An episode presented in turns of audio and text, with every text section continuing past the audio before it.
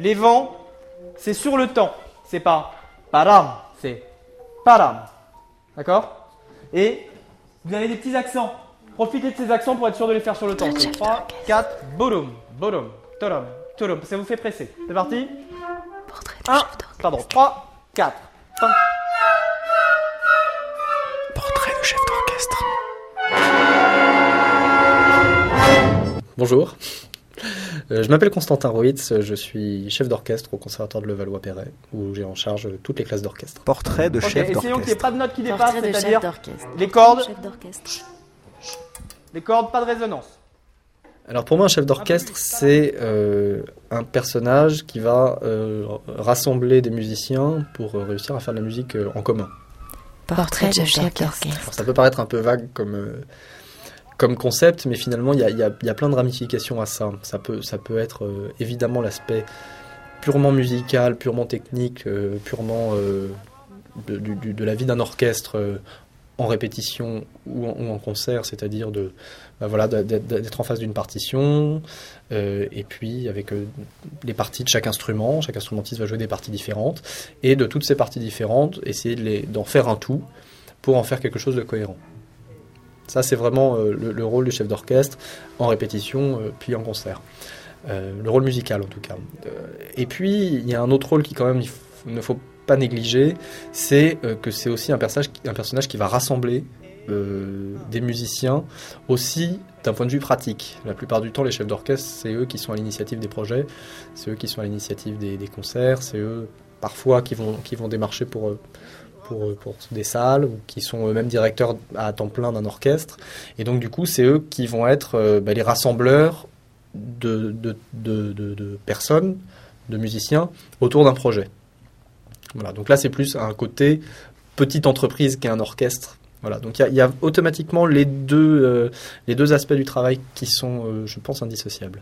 Non, non, non, mais je suis très sérieux parce que c'est un projet, c'est un projet auquel je tiens beaucoup. C'est le projet de musique de film. C'est la première année qu'on le fait avec la classe de Pierre Monchot, avec la classe de composition de musique de film. Et je, vous le dis tout à fait entre nous. Enfin bon, ils le savent. hein. J'aimerais bien que ce, que soit un projet qu'on pérennise. C'est-à-dire si c'est un fiasco, c'est quelque chose qu'on ne refera pas. Si ça fonctionne, ce que je souhaite vraiment euh, beaucoup, c'est un projet qu'on refera peut-être pas tous les ans, mais au moins tous les deux ans. Voilà. Je vous le dis, il n'y a rien, que, rien qui est officiel, mais voilà. J'aimerais que ce soit un succès à la fois pour nous, pour qu'on fasse bonne, euh, bonne impression sur ce projet-là, et à la fois aussi pour servir la musique des compositeurs qui euh, ont pris du mal à, euh, à ça.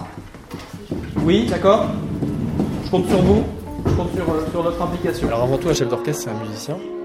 C'est souvent un musicien d'orchestre qui- a pratiqué beaucoup l'orchestre, aussi souvent des pianistes, puisqu'il y a le côté polyphonique et le côté harmonique, de pouvoir jouer plein de notes en même temps, qui, euh, qui quand même est, intéressant pour un, chef d'orchestre. Et puis après, c'est une démarche personnelle d'être intéressé par l'orchestre, d'être intéressé par la direction d'orchestre.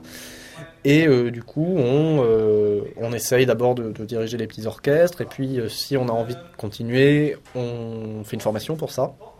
Une formation qui est en général complète, qui va évidemment de classe purement de direction d'orchestre, où, euh, dans, les meilleures conditions, on peut avoir un orchestre à disposition, ce qui est le cas au Conservatoire de Paris, ce qui peut être le cas à l'École normale de musique de Paris, enfin, dans, un certain nombre de structures euh, à Paris ou en France. Euh, et puis ça s'accompagne aussi de disciplines souvent complémentaires et indispensables, parce qu'on est, vivement, vivement encouragé à, travailler la composition, apprendre la composition, surtout la composition dans les styles des compositeurs, euh, des compositeurs du, passé, des compositeurs du patrimoine. Donc on va apprendre à composer dans le style de Mozart, dans le style de Schubert, dans le style d'un tas de grands compositeurs, non pas pour refaire du post-Mozart ou du post-Schubert, mais plus pour euh, avoir une vraie connaissance du langage de chacun de ces compositeurs-là. Et puis, euh, parallèlement à ça, on, on fait tous euh, des classes de musicologie, euh, voilà, pour, pour un petit peu élargir la, la culture, élargir le, le, champ de, le champ de vision musicale. D'accord, mais est-ce qu'il existe un diplôme Ah oui, absolument. il y a- Des écoles de chef d'orchestre? Il y en a, il y a des diplômes, il y a des écoles. Les écoles, c'est tout simple, c'est les grandes maisons de conservatoires, les grands conservatoires de, de, de France, hein, le conservatoire de Paris, le conservatoire de Lyon, euh, et puis des conservatoires régionaux euh, qui proposent des formations de direction d'orchestre. Voilà, pour devenir chef d'orchestre. Pardon, excuse-moi. Portrait de chef d'orchestre. Portrait de chef d'orchestre. Portrait de chef d'orchestre.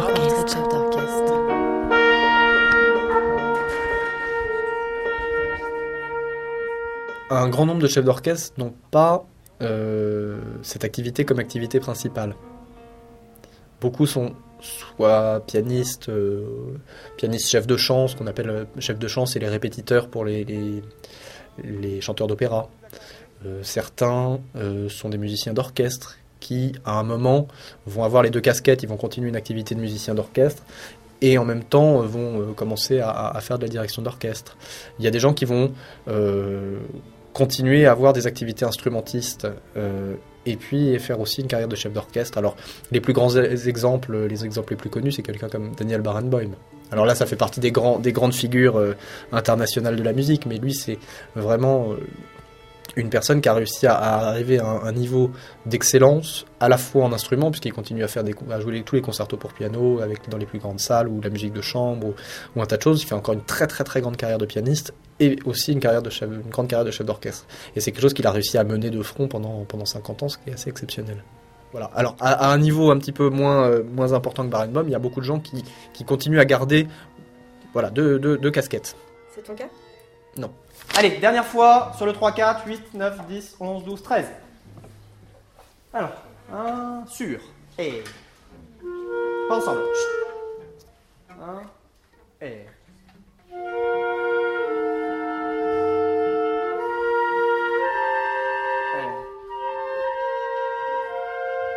Est-ce que c'est un statut qui est reconnu? Comment est-ce que comment est-ce que tu as été perçu socialement lorsque tu as décidé de devenir chef d'orchestre et que tu l'es devenu Par rapport à son entourage, moi c'est assez particulier puisque je viens d'une famille de musiciens. Donc euh, c'est quelque chose qui, qui, est normal, qui, n'a pas été euh, un problème. Ce qui peut être le cas pour, pour des gens qui viennent de familles absolument pas de musiciens, où c'est un petit peu considéré comme étant le saut dans le vide, euh, l'inconnu, euh, un métier de saltimbanque, euh, ce qui n'est pas forcément vrai, mais ce qui est pas, euh, pas forcément vrai, ce qui n'est pas forcément faux non plus, puisque c'est pas un métier très très facile. Euh, c'est pas forcément facile de gagner très bien sa vie, enfin de gagner correctement et régulièrement sa vie. Heureusement, pour moi c'est pas le cas, ça, ça marche plutôt pas trop mal. Euh, alors par rapport à la société, c'est toujours délicat puisque euh, le statut des artistes en France est un statut qui pose problème.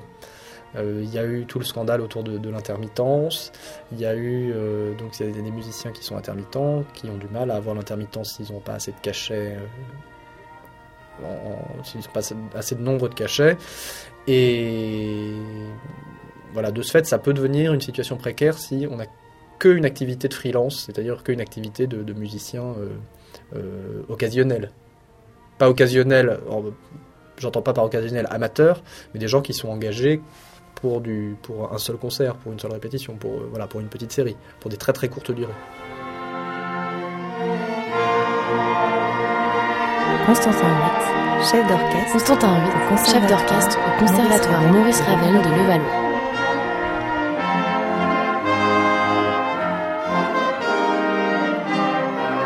Bon, écoutez, il y a plein de choses, il y a plein de bonnes choses. Maintenant, on va essayer de faire un peu le, le tri.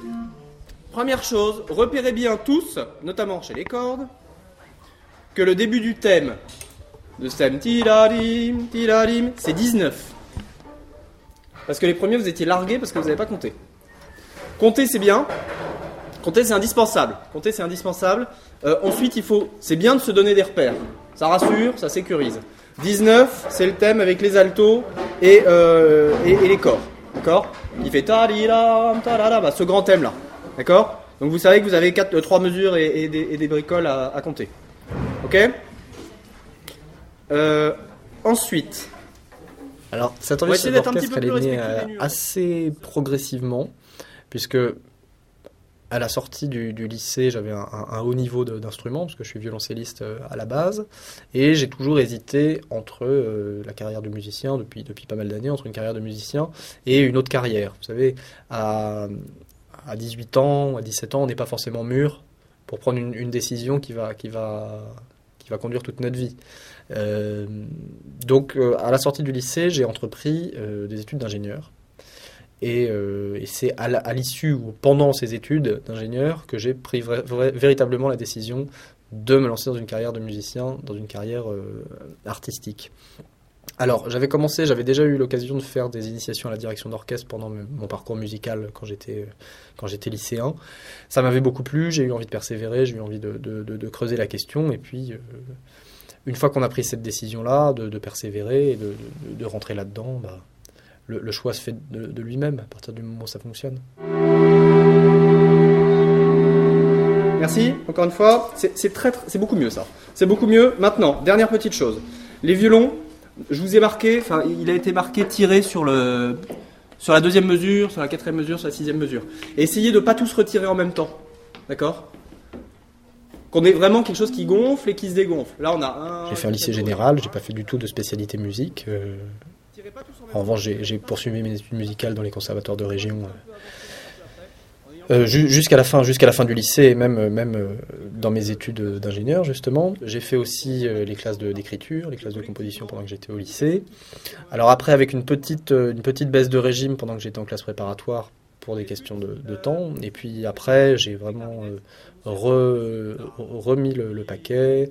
Je suis entré dans une classe de direction d'orchestre pendant que je faisais mes études d'ingénieur et j'ai repris les études d'écriture, d'analyse, un petit peu de piano parce que c'est toujours indispensable quand on est quand on est chef d'orchestre. Et puis euh, à l'issue de mes études d'ingénieur, j'ai passé les concours au conservatoire de Paris que j'ai reçus et donc j'ai fait les classes d'analyse, les classes d'écriture et les classes de direction d'orchestre. Est-ce que tu as dirigé ton premier orchestre? Alors, j'ai dirigé mes premiers orchestres dans des stages d'initiation. Alors, c'est un peu banal puisqu'on est intéressé par la chose, on fait un petit stage d'initiation et puis on a un, petit orchestre qui est à disposition euh, pour, pour le stage. Et donc, ça a été mes premières expériences de direction d'orchestre. Qui n'ont pas été formidables, hein, mais euh, voilà, premières expériences. Et puis après, euh, après ce- ces, ces expériences-là, j'ai monté en fait un, mon propre orchestre avec un ami qui dirigeait. Donc c'est lui qui dirigeait, moi je m'occupais un petit peu de l'orchestre, et puis j'ai eu l'occasion, avec cet orchestre-là, euh, de, euh, bah, de faire mes premières armes en direction d'orchestre. Voilà.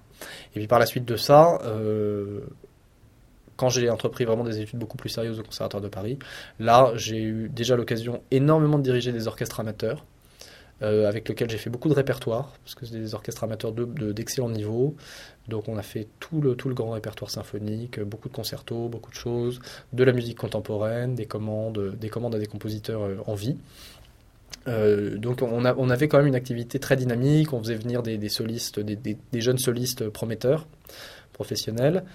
Et, donc voilà, ça, a été une expérience très marquante pour moi, d'autant que c'est du répertoire que je réutilise.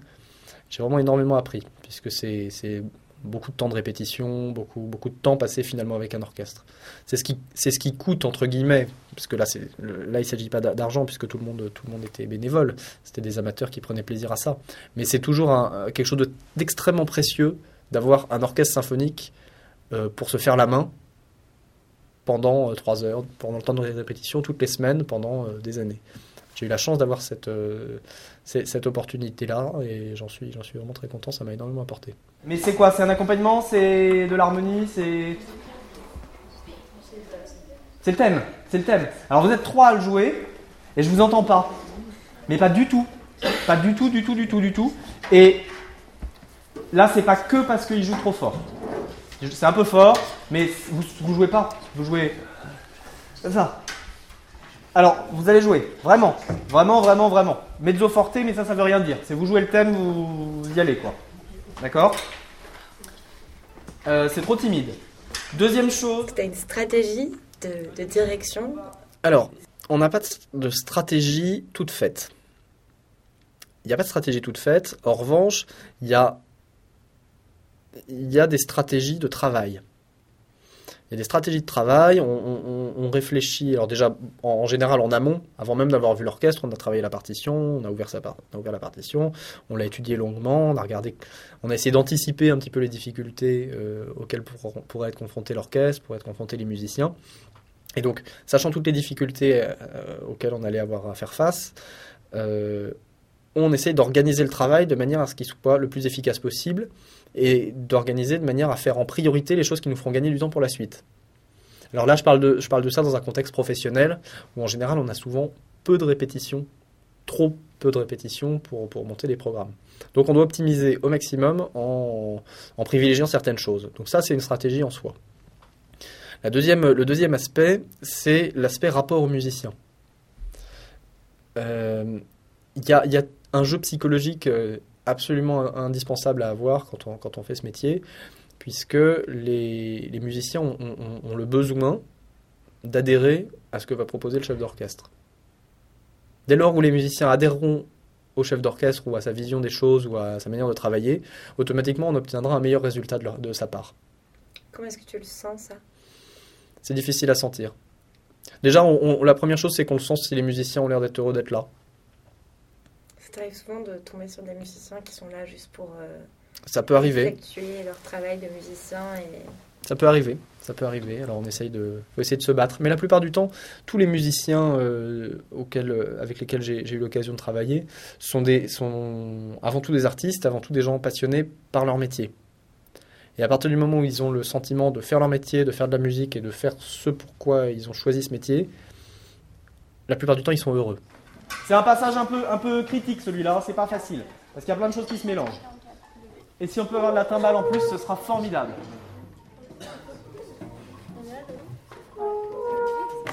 C'est bon? 44. Avec la levée. Euh, rien. La levée pour les vents. La levée pour ceux qui en ont une, quoi. Qui en ont une intéressante. C'est-à-dire ceux qui ont le. Un.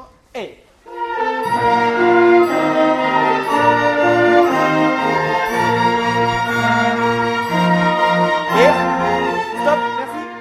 Alors je dis pas que ça roule à chaque fois. Parfois ça se passe bien, on en est ravi. Et puis il y a des fois où on, aimerait faire mieux. Euh, Pardon, juste violoncelle. 109, c'est 1, 2, ta ta ta. Vous mangez toujours un temps moment-là. Chute, demi soupir, sol, ré. Ré, chute, ré, chute, si. Rythmiquement, c'est pas tout à fait. Allez, on y va. Alors les premières choses qu'on apprend en classe de direction d'orchestre, puisqu'on va peut-être faire, faire ça, pour le- l'essentiel, c'est les premières choses qu'on apprend en, en- en termes de, de technique vraiment, c'est savoir donner un départ à un musicien. C'est pas ensemble 3, 3.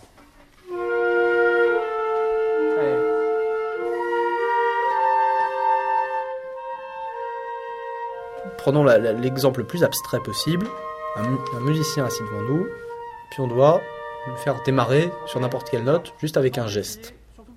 Voilà. Donc ça, c'est les premières choses qu'on apprend. Alors, il y a, plusieurs techniques de, gestique en fonction du rythme, en fonction du tempo. euh, voilà. Ça, donner un départ, ça s'appelle donner un départ à un musicien. Et c'est ce qui va permettre aussi de donner un départ unique à un groupe de musiciens. Si on a 50 musiciens qui doivent partir absolument au même moment, faut, faut qu'on réussisse à donner un geste clair, de manière à ce que l'ensemble soit synchronisé. 3, 4. Stop. Qu'est-ce qu'il y a au premier temps? Un demi-soupir. 3 et 1. Stop. Mi bémol. Mi bémol. Et puis après, il y a un tas de choses qui vont rentrer en, en- en ligne de compte. Il y a tout ce qui est ce qui a trait aux nuances? Est-ce qu'on joue fort? Est-ce qu'on joue pas fort? Est-ce qu'on joue en, allant de plus en plus fort, en crescendo? Ou est-ce qu'en en, allant de moins en moins fort, en diminuendo? Voilà. Alors il y a tout, tout, cet aspect-là, tout cet aspect ce qu'on appelle des dynamiques. Les dynamiques, donc ils viennent un petit peu en contrepoint de l'aspect rythmique. Alors on a toujours l'aspect dynamique, l'aspect rythmique dans, dans- la musique. L'aspect harmonique aussi, mais ça on y intervient moins puisque les notes sont écrites. Euh, un troisième, euh, un troisième euh, élément qui est absolument fondamental, c'est tout ce qui a trait au phrasé. Alors qu'est-ce que c'est le phrasé? Le phrasé, c'est la manière de conduire une, phrase musicale. Alors une phrase musicale, ça peut être n'importe quoi, ça peut être une mélodie, euh, ça peut être un élément rythmique, euh, ça peut être... euh, voilà. Et le plus souvent, c'est une, une mélodie. Et donc, on va essayer de montrer la manière dont jouer cette mélodie. Est-ce qu'on va jouer léger le début et un peu appuyé sur la fin? Ou est-ce qu'on va jouer très marcato, marqué, c'est-à-dire sur chaque temps Voilà. Et avec le geste, normalement, avec des musiciens professionnels, on doit être capable d'exprimer ça sans parole. Et la parole finalement vient en dernier recours. La plupart du temps, on peut régler 80% des questions musicales seulement en montrant avec le geste. Ce qui est moins le cas avec, euh, par exemple, les petits les enfants avec lesquels tu travailles, où là, là t'es, t'es plus prolixe, peut-être parce que la gestuelle, ils l'observent pas assez c'est parce qu'ils sont pas du tout assez attentifs à la gestuelle ou, elle est peut-être pas assez évocatrice? C'est vrai qu'on on arrive en classe d'orchestre et on, on nous explique pas la gestuelle, en fait, concrètement. C'est vrai, c'est vrai qu'on n'explique pas, pas, sans doute pas assez la gestuelle. Après, il faut voir que des élèves sont, euh, sont en formation, souvent ils sont, ils sont petits, et ils n'ont pas encore une suffisamment grande maîtrise de leur instrument, une suffisamment grande maîtrise du solfège, une suffisamment grande maîtrise de la musique, euh, pour avoir une attention euh, de chaque instant sur le chef d'orchestre. Du côté du chef d'orchestre maintenant, il y a tellement de choses à régler d'un point de vue technique, d'un point de vue de mise en place, d'un point de vue euh, de justesse, de tous les points de vue qu'on peut imaginer dans un orchestre d'élèves, que, euh, que finalement toutes ces subtilités vont passer un petit peu en second plan. Et c'est quelque chose qu'on essaiera, qu'on essaie de réintroduire ensuite au fur et à mesure que les répétitions avancent.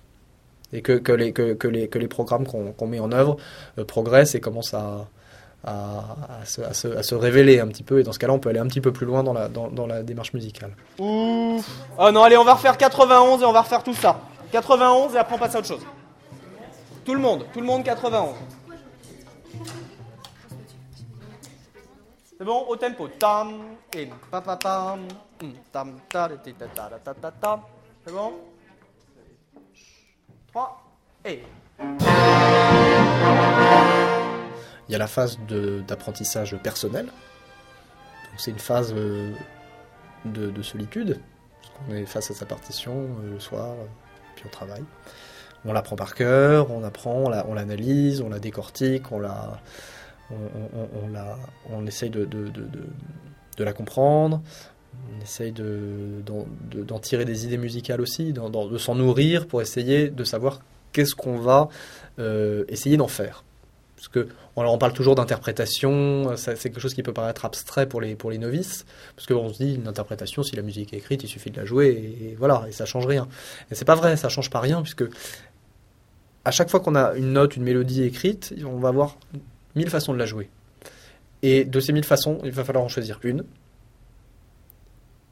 L'expliquer aux musiciens, que ce soit par le geste ou par la parole, et puis euh, bah, en, construire un, tout. Voilà, alors ça peut être plus ou moins réussi. Voilà, donc ça c'est vraiment la partie étude de la partition. Ça, ça peut être d'un temps très variable. Le, le- le mieux étant d'y passer le plus de temps possible. Malheureusement, souvent, on, est en manque de temps. On est toujours en manque de temps. La deuxième phase, euh, bah, c'est la phase des répétitions. Et là encore, on est toujours en manque de temps, surtout par les temps qui courent. euh, on, a, de moins en moins de répétitions en général pour monter les programmes, parce que des répétitions, ça coûte, ça coûte cher. Ça coûte d'engager tous les musiciens qui sont, présents et ça multiplie par le nombre de musiciens. Donc ça va, ça va assez vite. Et, euh, et le travail et l'application de ce qu'on a vu chez soi, à ce qu'on appelle à la table, c'est-à-dire en, en- en étude. Avec toujours la contrainte, enfin la contrainte, c'est pas du tout une contrainte, mais il faut toujours observer que ce qu'on va proposer aux musiciens, ils vont nous le rendre. Ils vont nous le rendre en musique. Et de ce qu'ils nous rendent en musique, on va être obligé, la plupart du temps, de modifier un peu nos plans. Déjà parce que c'est tous des musiciens, tous des artistes, et qu'ils ont quelque chose à nous proposer. Et ce qu'ils nous proposent va pouvoir faire mo- modifier notre regard sur les, œuvres. Ça, c'est très important. Et puis, euh, faire face à, tous les problèmes euh, qu'on qu'on- qu'on peut rencontrer en répétition. Qu'on a un début de mesure, tac, on a un petit coup d'œil, on a un petit coup d'œil, on a un petit coup d'œil tout le temps en fait.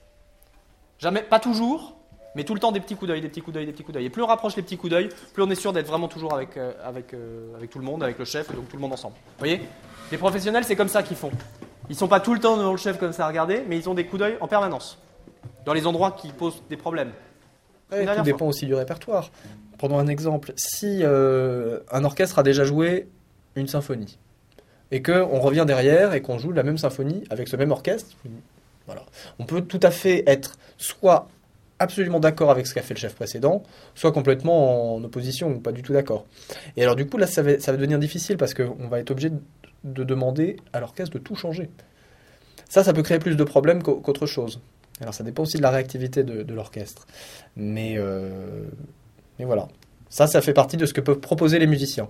Par exemple, ils ont eu l'habitude de jouer quelque chose comme ça. On, entend ce qu'ils jouent, alors on dit, bah voilà, Tra- travaillons euh, euh, avec ça comme, euh, comme base, automatiquement, en modifiant des choses. Mais on, a- on arrive toujours avec une base de travail. Quand on commence à lire une, un- une- une œuvre avec un orchestre, bah, il nous propose quelque chose déjà à la base. Après, à nous de tirer les ficelles euh, subtilement pour essayer d'en faire quelque chose de cohérent.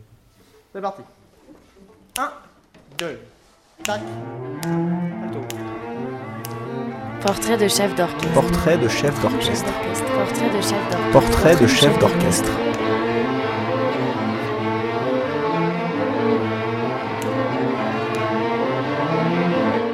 Tu es, tu es chef d'orchestre dans combien d'orchestres? Est-ce que tu peux nous les citer? Quels sont, Quel type d'ensemble est-ce que c'est? Alors, je travaille beaucoup avec l'orchestre de l'Opéra de Massy, euh, où j'assure une partie de, de- de- de- des- concerts. Je travaille avec un orchestre euh, dédié aux musiques de films, qui s'appelle le Symphonia Pop Orchestra, qui est, qui est lui un orchestre. euh, sont tous les deux des orchestres professionnels. hein. Euh, le Symphonia Pop Orchestra, c'est un orchestre que, que, que j'ai co- cofondé avec un, autre collègue chef d'orchestre et un, et un musicien euh, qui est un orchestre professionnel de jeunes professionnels. C'est-à-dire que des gens qui sont issus du Conservatoire de Paris ou des, ou des très grands conservatoires euh, européens. On a à peu près 90. Et on fait euh, des concerts, parfois des enregistrements pour des, pour des courts-métrages ou pour, pour des, des choses. C'est un orchestre qui est tout jeune, un orchestre qui a 3 ans. Donc on essaie de développer sur, sur plusieurs terrains. Euh, pardon, juste violoncelle. 109, c'est 1, 2, ta ta ta. Vous mangez toujours un temps à ce moment-là. Chute, la mi soupir, sol, la, ré. Ré, chute, ré, chute, si. Rythmiquement, c'est pas tout à fait. Allez, on y va. Jouez, les gars. 3, 4. Stop. J'enseigne au conservatoire de Levallois-Perret, comme je disais, et là je m'occupe des orchestres, donc du coup plutôt des orchestres d'élèves de premier cycle et de deuxième cycle. Donc il y a cinq orchestres au total, ce qui représente une, une certaine charge. Alors j'ai deux ensembles à cordes premier cycle, un ensemble avant premier cycle et deux ensembles symphoniques deuxième cycle.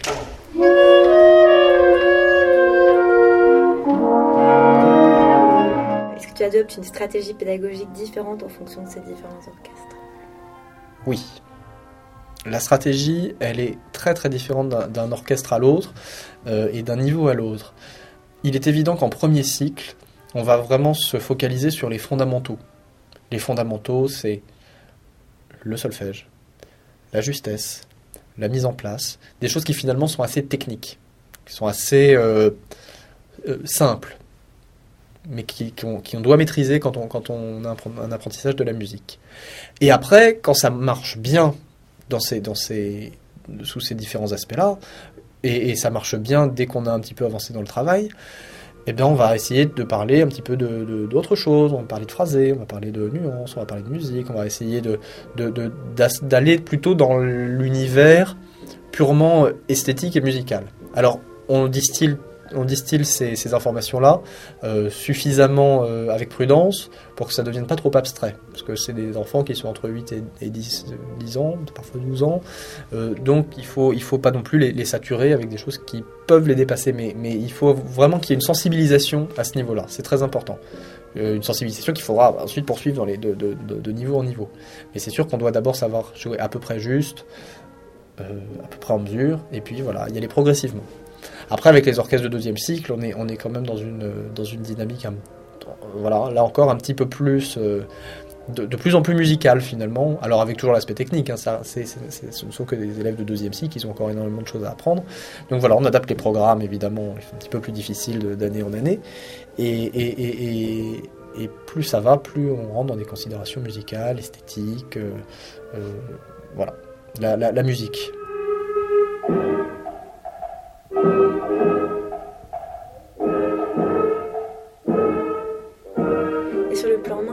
Quelle, relation tentes-tu de, nouer avec les membres euh, de tes différents orchestres? Tout dépend du contexte. Euh, le, chef d'orchestre qui vient diriger un orchestre de manière un petit peu ponctuelle, il n'a pas le temps de, nouer des relations euh, personnelles, disons, avec les, musiciens. Tout se passe dans des conditions très professionnelles et très cordiales hein, la plupart du temps, mais on n'a pas le temps de nouer vraiment des relations euh, personnelles. Euh, surtout si on est à l'étranger, c'est pas forcément très évident. Et puis surtout, ça se fait sur des périodes très courtes, on travaille beaucoup, donc on est en général plutôt dans, l'aspect professionnel. Après, sur les orchestres qu'on crée avec des équipes qu'on choisit, euh, là, ça peut devenir des rapports beaucoup plus, beaucoup plus, comment dire, euh, des rapports d'associés.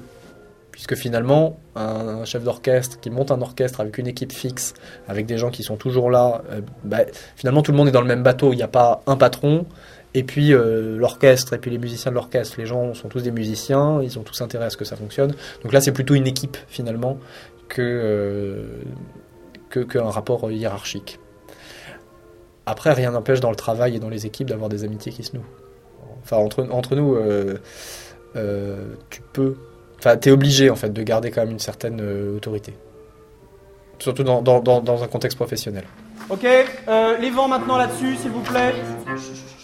Les vents là-dessus. Euh, et les percussions. Eh bien, on va faire peut-être euh, 20. Mesure 20, avec les cordes. 20, c'est le fortissimo. Qu'est-ce qui détermine selon toi la qualité d'un chef fortissimo. Bon Qu'est-ce qui détermine la qualité d'un chef d'orchestre? Ce qui détermine la qualité d'un chef d'orchestre pour moi, c'est euh, d'abord d'être un musicien, un musicien passionné. Ensuite, il y a euh, beaucoup d'aspects qui rentrent euh, en jeu. Euh, le premier aspect, euh, c'est euh, Directement 20. la capacité d'un chef d'orchestre à pouvoir transmettre quelque chose et la capacité d'un chef d'orchestre de pouvoir faire adhérer les musiciens. Ça, ça, on en a déjà un petit peu parlé. De faire adhérer un groupe et de réussir à les mener dans la même direction. Ça, c'est la première grande, grande, grande qualité, et sans doute la qualité principale d'un chef. 1, 2, 3, 4, 5,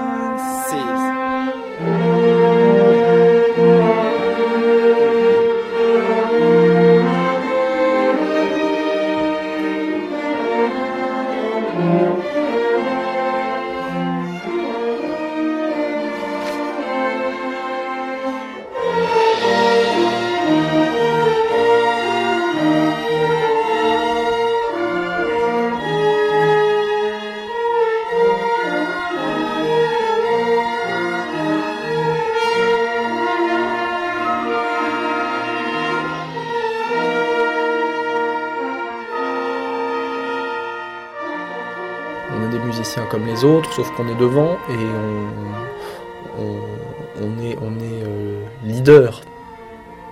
Leader dans le sens où on, on- on doit être plus à l'initiative. Portrait de chef d'orchestre. Portrait de chef d'orchestre. Portrait de chef d'orchestre. Portrait de chef d'orchestre. Portrait de chef d'orchestre. Constantin Witt, chef d'orchestre, Constantin Conservatoire chef d'orchestre au Maurice Ravel Conservatoire de Maurice. Ravel de Levallois.